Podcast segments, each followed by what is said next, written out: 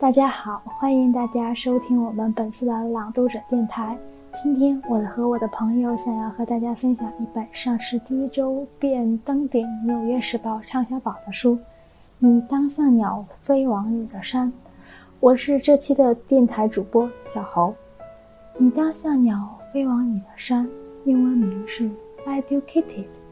这是一本自传性质的书，书中讲了一个来自大山深处的女孩，十七岁之前没有受过正经教育，通过强大的自学能力和在线的智商，先后考上了杨百翰大学、校剑桥大学、哈佛大学，并最终获得了历史学博士学位。脱离原生家庭，活出全新的自我故事。书在结构上分为三个部分，第一部分一直在回忆自己的悲惨童年和青春期成长历程，第二部分主要讲作者离开家庭的觉醒，触觉新世界的挑战以及自我怀疑与尝试，第三部分则与他硕士博士期间的思想蜕变，与家庭的反复试探与修复，思考教育的代价。以及崩溃之前的安全着陆，破碎后的重生。这本书很庞杂，是关于原生家庭的爱与恨，关于大山女孩的教育改变人生，关于人应该追逐爱还是成就，关于人应该坚持怎样的信仰。书的三分之一前，是在被女主塔拉奇巴的父亲。奇葩的家庭惊呆了。父亲严重反政府，不允许七个孩子去公立学校上学，认为在公立学校受教育是危险的。母亲出严重车祸时，父亲拒绝去医院，而将母亲带回家，认为医生是邪恶的，生死掌握在上帝手里。父亲说，女主外婆能把地毯保持干净。是一位女主外公从没有干过活，他认为外婆家的干净是虚伪的，她的污垢是诚实的。在这样的强大又坚固的个人意志下，女主的家人多次承受了车祸、爆炸、烧伤、高空摔倒、破皮烂肉骨、破皮烂肉露骨的伤害。次次都进医院 ICU 的受伤级别，但女主一直以及家人全部都奇迹般的活了下来。在偏执父亲的管教下，哥哥泰勒的启蒙下，青春期女主从身体的和思想开始慢慢觉醒。她背着父亲偷偷学习，考上大学，将脑袋探到新世界。从此，她一路开挂。拿奖学金，收获证书，获得学位，成了众人眼中从垃圾堆里爬出的女孩。她获得了巨大的成功。但即便如此，即便她已经有了与父母完全不同的生活，她依然渴望回到成长的大山里，希冀获得一点家庭的温暖与关爱。无奈这条回家的路格外艰辛，甚至比独自求学更难。在经历了试图改变与家人之间的关系，结果却被全家人不信任，被全家人抛弃，被二哥肖恩威胁生命之后，卡拉终于明白，他已不是当初那个被父亲养大的孩子，但父亲依旧是那个养育了他的父亲。而七个兄弟姐妹中，三个获得博士学位，四个没有高中文凭。三个独自立门户，四个经济上依赖父母。塔拉更清楚，他的家人一分两半，两者之间的裂痕已经存在，而且越来越深。当他终于接受了这个事实时，便不再纠结温暖和爱一定要从家庭获得，裂痕一定要修复，生养他的家一定要回。他可以坦然说：“你可以爱一个人。”但仍然选择和他说再见。你可以思念一个人，但仍然庆幸他不在你的生命中。他更可以不再受父亲的影响，用自己的声音说：“过去是虚无缥缈的，只有未来才有分量。全书结束，他自我疗愈成功，完全掌控了自己的人生。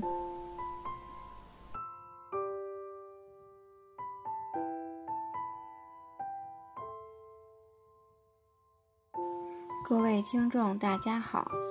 最近我读了一本新书，《你当像鸟飞往你的山》。现在我来和大家分享一下这本书的读后感。《你当像鸟飞往你的山》是一部巅峰之作，尽管是一个新人的处女作，但是它却被人称为一部焕发奇迹的畅销书，因此它也一度成为了很多名人的推荐作品。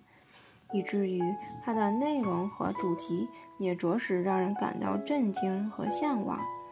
比尔·盖茨就称赞这本书是，它甚至比你听说的还要好。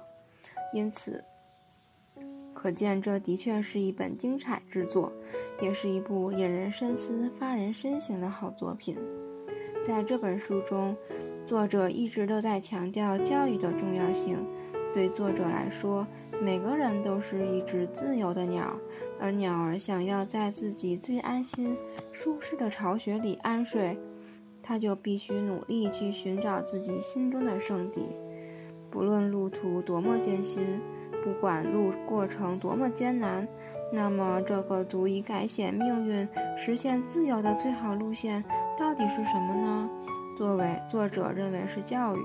因为是教育让我们看到了希望，也是教育给了人们实实在在可以触摸到的希望。读完这本书之后，我就有一个直观的感受，那就是教育实在是太重要也太伟大了。因为如果我们是鸟的话，那教育就是我们的翅膀。它可以给予我们生命无限的可能性，它也可以引导我们飞向自己最为向往的枝头。再者，如果说我们都在寻找翅膀的平凡的，我们都是在寻找翅膀的平凡之鸟的话，那你当像鸟飞往你的山的作者塔拉就是一个倔强勇敢的荆棘鸟。因为即便它的生存环境很糟糕，但是它的心却极其的坚韧和果敢，而且为了看到更为广阔的天空和世界，它不仅会拼命振翅飞翔，而且它敢于逆风飞翔。它真是一只最美丽的鸟。再一个，读完这本书对我来说主要有两方面的收获，一个是关于原生家庭。我们无法选择生出生在怎样的家庭，但我们可以选择自己的人生。第二个就是成功总是留给有准备的人，自律、坚持不懈、勤奋、善于思考，这些都是成功的必备条件。原生原生态家庭这个名词是我近两年听到的。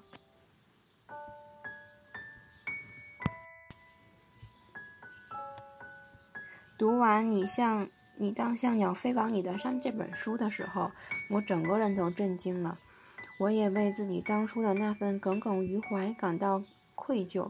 和作者相比，我在原生态家庭遇到的那点问题，连芝麻都算不上。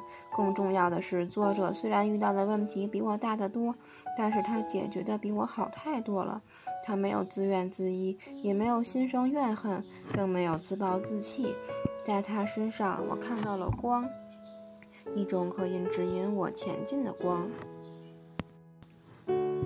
生在这样的家庭很不幸，但是还有改变的机会，机会就在自己手中。哥哥泰勒是最早抓住机会的人，他用无声的行动证明了这一点。泰勒对作者的帮助很大，他不但为作者指明道路，而且总在作者最困难时伸出援手。泰勒给予作者温暖，也给予读者的，也温暖了读者的心。作者最终远离了家庭，可是他对亲人的爱从没有改变过。他也曾想过。为了父母的爱，他放弃自己对是非、现实和理智的看法，但他知道自己真正需要的是什么。不论作者变成和他的家庭多么格格不入的人，他还是希望家能够接受他。有些关系可以一刀两断，但是有些关系却是打断骨头连着筋。我们可以离开，但是我们其实真的恨不起来。机会只留给有准备的人，成功从来都是不容易的。作者出生于1986年，17岁前从未上过学，但是他通过自学考取了杨百翰大学，2008年获文学学士学位，随后获得盖茨剑桥奖学金，2009年获剑桥大学哲学硕士学位，2010年获得奖学金赴哈学大学访学。二零一四年获剑桥大学历史学博士学位。作者开化的人生，不知道的人还以为他天赋异禀或者运气爆棚。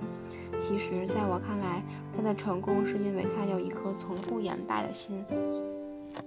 他能在没上过一天学的情况下，靠自学考上大学，足见他的自律性有多强。他的勤奋又令多少人望尘莫及。所以他的成功绝不是靠运气和天赋。当我们抱怨生活不公时，怪好运迟迟不来降不降临时，怪自己没有天赋时，不妨想一想：你是真的努力了，还是假的努力了？过去只是一个幽灵，虚无缥缈，没什么影响力。只有未来才有力量。正是过去。和他道一声再见，像鸟一样飞往属于自己的山吧。这句是这本书里有名的名句，说明只有坚持不懈才能获得成功。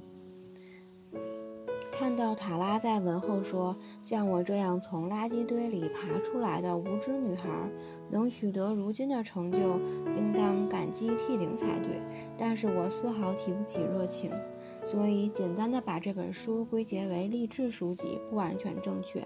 事实上，作者在文中通篇都在讲他在自我意愿和家庭之间两难的境地，对自己取得的成就轻描淡写。身在剑桥，与周遭所有人都不同。童年的孤独经历让一部分的他永远属于那座大山，似乎显得格格不入。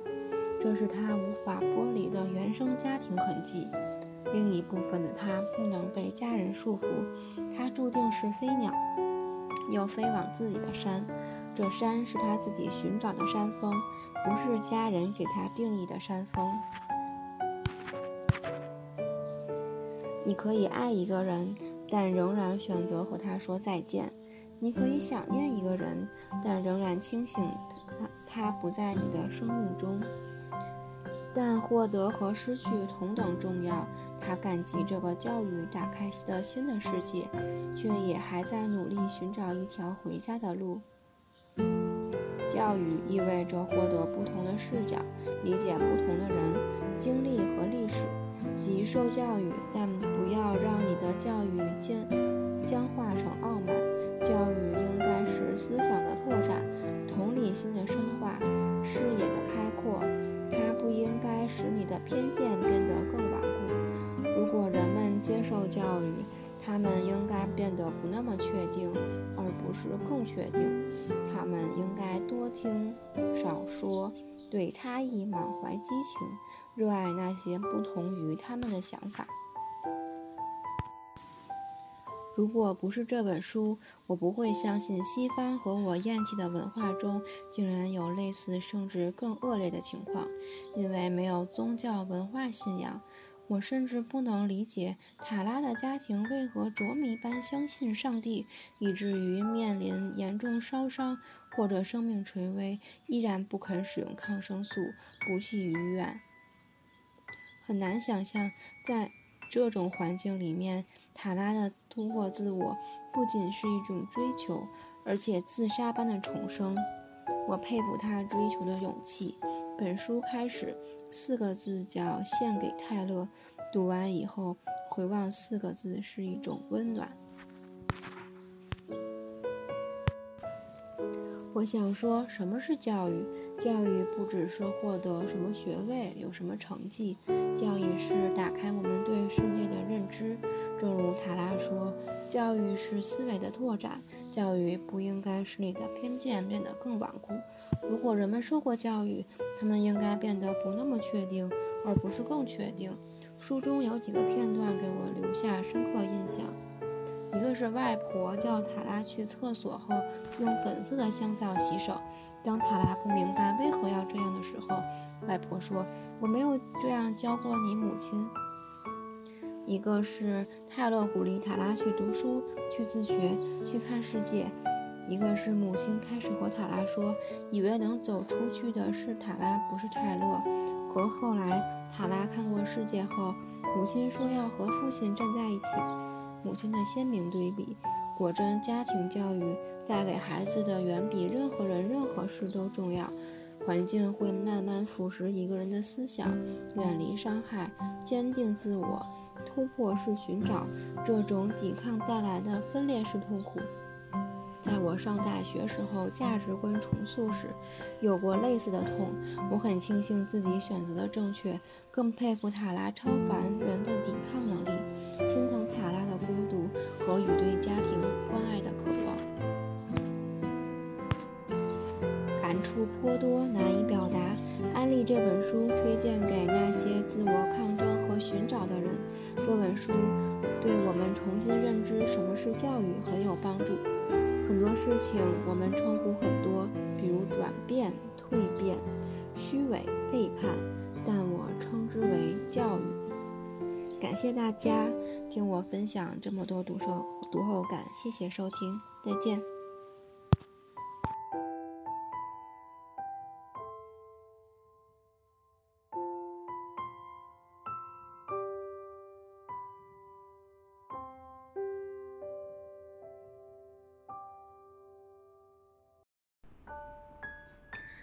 你当像鸟飞往你的山的时候，会想起一个笑话：一个人在高速路上打电话，并大喊：“大家都疯了，他们都在逆行。”这个原本很有意思的笑话，细想却有一点可怕的意味。如果一个人从小所接受的教育就是如此与其他所有人相反呢？这还是一个笑话吗？你当像鸟飞往你的山。讲述的就是这样一个令人难以置信的故事，是美国作家塔拉前半生的真实经历。他与兄弟、姐姐、父母一起生活在爱达荷州的山区，在十七岁之前从未上过学，每天与哥哥、父亲一起拆解废料，帮母亲调制精油，每天囤积食品。生活资料，以防末日来临，并且按照父母所灌输的生活方式、意识形态生活下去。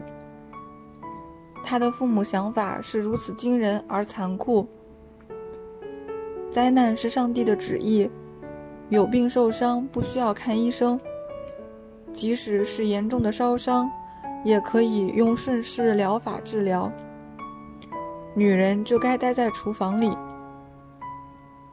而哥哥肖恩以爱之名施加的残酷与虐待则更可怕。女人穿裙子与男人交谈就是妓女，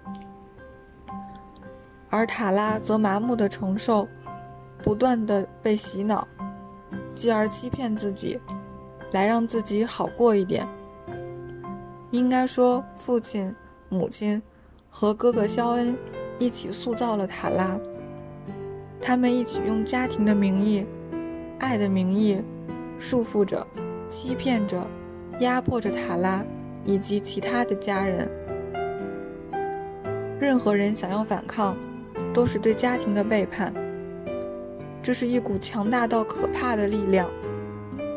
偏见、亲情与家庭环境结合在一起的关系是如此牢不可破，让人无法挣脱。塔拉的姐姐奥黛丽就是如此，她的良知与常识一度清醒。她想要去和塔拉一起对抗肖恩，可是，当她深陷在那种狂热与偏执中时，背叛妹妹融入家庭，才是一个更容易的选择。塔拉的家庭很值得玩味，七个孩子。三个离开大山，四个留在山里。离开的都获得了博士学位，而留下的连高中文凭都没有。真是泾渭分明的家庭。人们的选择与自己的家庭、生活环境息息相关，但是选择往往是完全不同的方向。塔拉的母亲讨厌家中漂亮的衣服、繁复的花边，束缚了自己的天性，于是，他投向了完全相反的那一面。家里全是脏乱的环境，腐败的味道。而在这样的家庭环境中，孩子们也分别选择了完全不同的道路，完全或没有。人的心灵总是容易走向极端。面对我们痛恨的，除了完全的背离或者服从，没有中间地带可以选择。塔拉的经历确实非常有警示作用，尽管他所经历的非常可怕，甚至令人胆寒，但可能在每个人的家庭中，这种愤怒、狂躁、偏执、被害妄想，种种情绪都在产生，并且不动声色地传达给孩子们，只不过不易察觉。这种影响是潜移默化的，子女能够感知的只有爱，而无视背后的控制、影响。即使远离了家庭与父母，这种威力依然存在，因为这些认知与想法，对世界的看法与观点，是和整个世界观捆绑在一起的，这蒙蔽了人们的双眼。让人无法看到思想的偏差究竟有多大。从塔拉身上，我们可以看到教育带给一个人的改变。教育使人眼界开阔，思维拓展，看到更多的真相，而不是自己内心坚持相信的。教育使人放下傲慢，懂得谦逊。教育更使人理解他人，也原谅了自我。教育就像带领你爬上一座山，只有到达山顶，才能看清这个世界。看完这本书，我觉得，教育与学习确实塑造了塔拉，但是，更令人敬佩的还是他本人。他对于自身的体察。他内心深处的自省与坚毅，受教育正成为越来越多人的权利。但是不是每一个人都可以从中学会独立思考？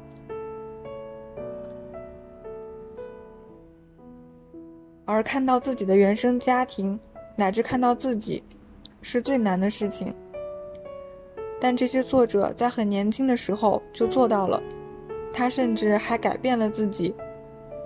他做到了很多人一辈子都难以企及的事情。这是要比获取再多世俗的荣誉更加荣耀的事情。一直以来，我很喜欢一句话：“在我的开始，是我的结束。”随波逐流是舒适的，而认识到自己原生家庭的缺陷，并努力克服，才是勇敢的。每一步都需要背离人类所固有的思维，如爬山一般艰难。塔拉的故事给我们每个人以勇气，打破命运的枷锁，认识你自己。这虽然困难，却并非不可战胜。不管你是否承认，我们生活在一个非常现实的社会，你的资本，你的社会地位。很大程度上决定着别人对你的态度，所以人们才会那么的努力，不断的去争取自己可以争取到的资源。奇葩说里面有一期在讨论，如果能为孩子一键定制完美的人生，你要定制吗？老师的回答让人深受启发。他认为，家庭教育的本质可能就是人生观、价值观的培养。有句话说：“父母是孩子最好的老师，因为父母对孩子的影响是方方面面的。”但是，很多家庭都不重视对孩子的良性教育。很多人可能长大后，还在承受原生家庭的伤害，再去形成自己的人生观，真的很漫长，也很困难。同时，现在社会也有很多人都企图抱怨原生家庭，总觉得自己没有得到更好的成长条件。但是如果和塔拉比较，我们难道不是最幸运的人吗？真正能阻碍你前进的，不是你的原生家庭，往往就是你自己。塔拉，一个真正从大山里走出的孩子，他从扭曲的家庭里挣脱，逃离了他的前半生和曾经的全世界。这是真实发生的奇迹。读完这本书。我们回头再看看书的封面，一支铅笔的轮廓勾勒出大山的样子。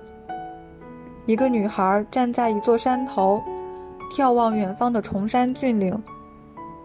一群飞鸟向着远方的山顶飞去，像书名说的那样：“你当像鸟飞往你的山。”这是一种逃离，同时也是在寻找属于自己的信仰。那么。你的信仰是什么呢？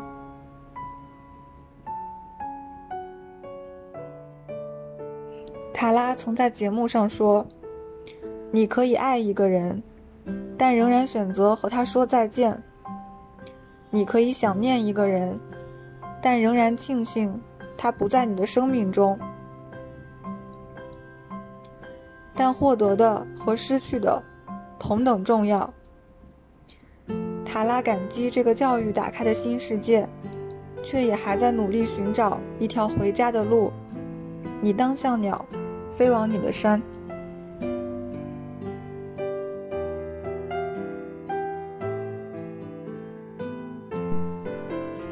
大家好，我叫小猴。你当像鸟，飞往你的山。作者流畅且优美的文笔，使得这个发生在大洋彼岸的故事一下沉入我的内心。这个发生在发达国家里的故事，家庭日常与现代文明形成了鲜明的对比。原生山村家庭，奇怪反科学、反现代化的宗教信仰，大男子主义，家庭暴力，家人间的相爱相杀。最终，主人公通过教育得到自我救赎，发现了更大的世界，进而怀疑并推翻了以前刻入骨子里的世界观。这些年提到“原生家庭”这个词，我们想到了樊胜美，想到了苏明玉，想到了电视剧里安家的房思锦。大家为他们抱不平，为他们愤恨，为他们哀其不争，怒其不兴。也许是这样的角色太招人心疼，因为他们被家庭屡屡伤害；也许是这样的角色太招人恨。因为他们明知道家人所求无度，还一被纵容，也许是这样的角色左摇右摆，因为他们该狠心时不狠心。我想最重要的是，这样的角色戳中每个人心中的一个隐秘点：家庭有时护你如婴儿，有时又伤你至深。它有时是避风港，有时是苦难地。是每个人心中埋不清对错的地方。美国著名家庭治疗大师萨提亚认为，一个人和他的原生家庭有着千丝万缕的联系，而这种联系有可能影响他的一生。塔拉与家庭做斗争的真实心路历程，就是他独自求学要治愈的家庭创伤。这是他如今远走他方的来时路，那个让他又爱又恨的家，是他不自信，自我怀疑、软弱、反复试探又退缩，想逃离又被扯拉的起点，是所有纠结问题的根源。他用了近十年的求学经历，一直在解决这个问题。他攻读硕士学位、历史学博士，了解美国历史，重温宗教，思考政治，审视女性。这一路的探索、寻求，既是为了求学，更是为了了解开自己与家庭之间的症结。他在无知无内的大山里追逐外界的广阔。又在外界的广阔之间渴求一点家庭的温暖，但不幸的是，鱼和熊掌难以兼得。获得漂亮证书、荣誉的学位、学有成就，同时失去了家人的信任，赶逐出门，众叛亲离。